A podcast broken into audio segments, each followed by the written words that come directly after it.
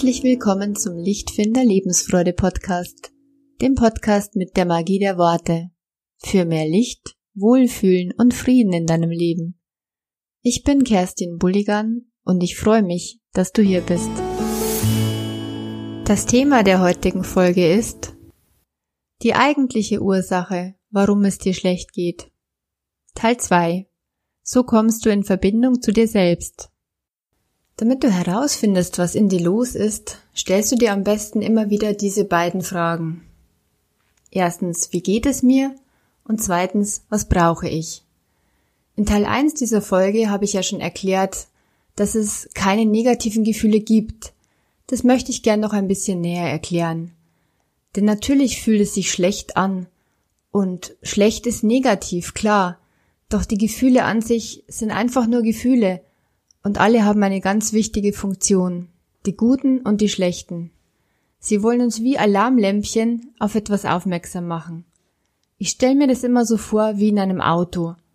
Auf dem Armaturenbrett gibt es Alarmlämpchen, Signale. Die Gefühle sind Signale für uns, die wir nicht einfach übergehen sollten.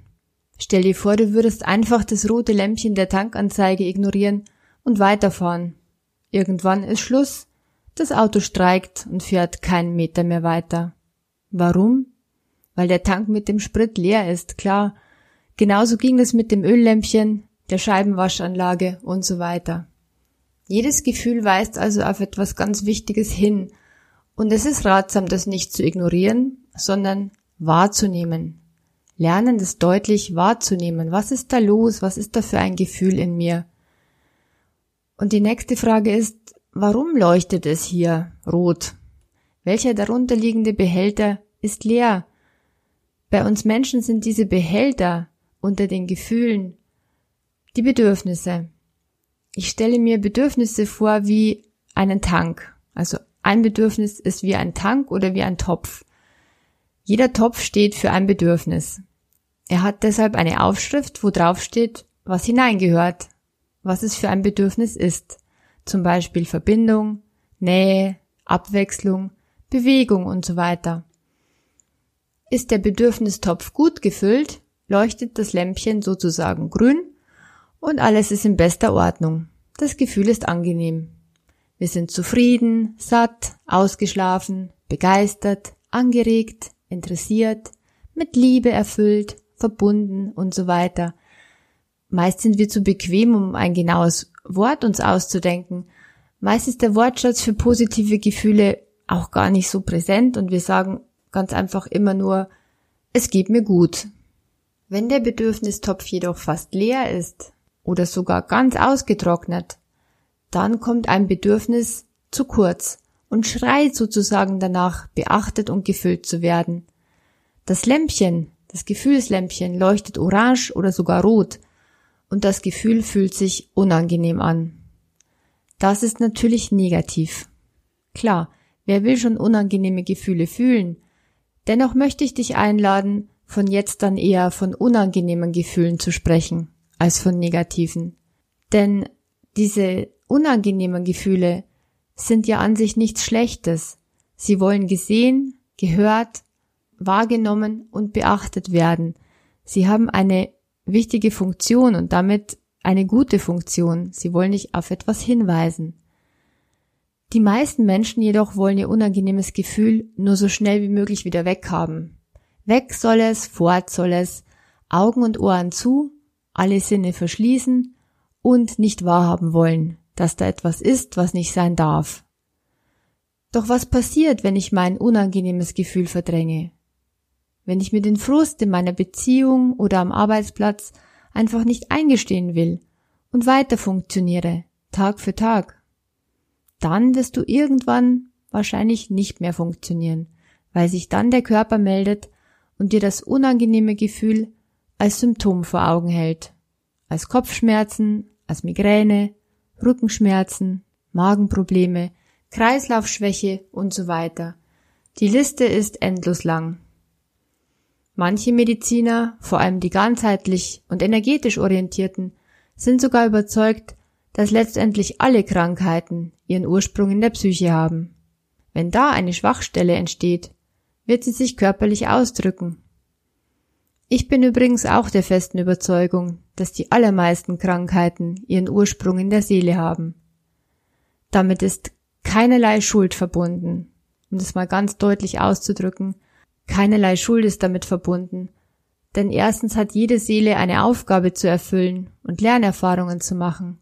Und zweitens handeln wir immer so, wie wir es zu dem jeweiligen Zeitpunkt können, mit dem, was uns zur Verfügung steht. Über die seelische Ebene hast du jedoch die Möglichkeit, auch wieder positiv verändernd auf deinen Körper einzuwirken. Und das ist ganz sicher kein esoterischer Quatsch, sondern in der Medizin heutzutage vielfach bewiesen. Die Wirksamkeit von Placebos oder von Hypnose sind dafür die besten Beispiele. Viele Menschen mit solchen Beschwerden bemerken, dass ihr Körper immer noch mal eins draufsetzt das Symptom geht zum Beispiel einfach nicht mehr weg. Oder es kommt immer wieder. Und meist kommen sogar noch immer weitere Zipperlein hinzu. So lange, bis du es endlich kapiert hast, dass da etwas in dir ist, was schon so lange massiv zu kurz kommt. Bis du dein Gefühl endlich wahrnimmst und checkst, um welches Bedürfnis du dich endlich kümmern solltest. Wenn du möchtest, dass es dir besser geht, ist es wichtig, dass du die positive Absicht all deiner Gefühle erkennst und sie als notwendige, wichtige Signale wahrnimmst. Denn sie haben alle eine Botschaft für uns. Ein bekannter Spruch dazu, dessen Herkunft mir nicht bekannt ist. Sag du's ihm, sagte die Seele zum Körper. Auf mich hört der Mensch ja nicht. Deshalb all ihr empfindsamen Menschen da draußen. Wenn ihr immer wieder körperliche Beschwerden habt, hört doch eurer Seele endlich mal gut zu. Ich weiß ein Lied davon zu singen. Ich hatte jahrelang schlimme chronische Muskelschmerzen. Und wenn alles medizinisch abgeklärt ist, hör auf, nach einem weiteren Heiler zu suchen. Ich betone dann, wenn alles Wichtige medizinisch abgeklärt ist. Hör auf, nach einem weiteren Heiler zu suchen und beginne, dich selbst aus dem Sumpf zu ziehen. Am besten mit Unterstützung. Doch letztlich kannst nur du selbst etwas ändern. Denn du musst etwas umsetzen. Bereit sein für Veränderung. Meine Begleitung dabei kann ich gerne anbieten. Wichtig für heute ist, dass du lernst, dir diese beiden Fragen am besten mehrmals am Tag zu stellen. Wie geht es mir? Was brauche ich? Bei der Frage, wie geht es mir, kommt als Antwort ein Gefühlswort. Doch bitte finde ein echtes Gefühlswort, kein Tätergefühl. In Teil 1 erkläre ich, was Täterworte sind. Kleiner Tipp, beginne deine Antwort auf die Frage, wie geht es mir, mit Ich bin, dann kommt normalerweise ein echtes Gefühlswort. Zum Beispiel ich bin frustriert, ich bin gereizt, sauer, ärgerlich oder jetzt positiv, entspannt, zufrieden, hoffnungsvoll. Beispiele für Gefühls- und Bedürfniswörter gibt es auf meiner Website www.lichtfinder.com auch zum Download, wenn du dich für den Newsletter anmeldest. Was brauche ich? Das ist die Frage, die herausfinden soll, welches Bedürfnis gerade in dir lebendig ist. Welcher Topf schreit gerade leer oder super, gut gefüllt? Ich gebe dir mal ein Beispiel. Martinas Tochter ist 13 und hat ihr Zimmer seit zwei Wochen nicht mehr aufgeräumt, der Boden ist kaum mehr zu betreten. Martina spürt ein starkes, unangenehmes Gefühl in ihrer Brust. Es fühlt sich eng und schwer an. Sie hält kurz inne und fragt sich, wie geht es mir? Und gibt sich die Antwort kurz darauf selbst. Ich bin wütend. Ich bin sauer. Warum? Was kommt bei mir gerade zu kurz?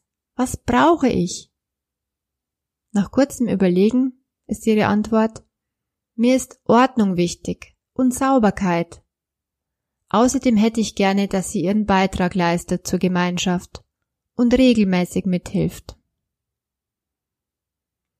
Wenn du dir selbst diese beiden Fragen stellst, verbindest du dich nach innen mit dir selbst.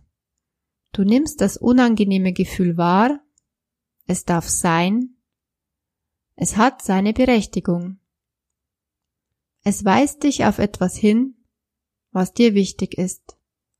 Und es gibt dir die Möglichkeit, für dich und dein Bedürfnis anschließend gut zu sorgen. Gefühle sind sozusagen Handlungsaufforderungen. Martina könnte erstmal durchatmen, ihr Bedürfnis dabei in ihrem Herzen spüren, ins Herz und ins Bedürfnis hineinatmen und erfährt dabei schon eine erste Erleichterung. Später könnte sie das Thema klar ansprechen und ihrer Tochter freundlich, aber bestimmt mitteilen, worum es ihr geht. Wie das klare Ansprechen von Störungen geht, kannst du lernen und vertieft üben in Seminaren für Brückenkommunikation, in 1 zu 1 Coachings mit mir und wenn du weiter diesen Podcast hörst. Übrigens ist es nicht ganz so einfach, das gerade wichtige Bedürfnis herauszufinden, denn anders als beim Auto gibt es keine eindeutige Zuordnung vom Lämpchen zum Tank darunter. Verschiedene Bedürfnisse sind mögliche Ursachen. So bedeutet ich bin traurig nicht automatisch ich brauche mehr Nähe. Es kann auch ein ganz anderes Bedürfnis zugrunde liegen, was gerade zu kurz kommt. Ich kann zum Beispiel traurig sein, weil ich mir Wertschätzung wünsche. Oder weil ich gesehen werden möchte, in meinen guten Absichten.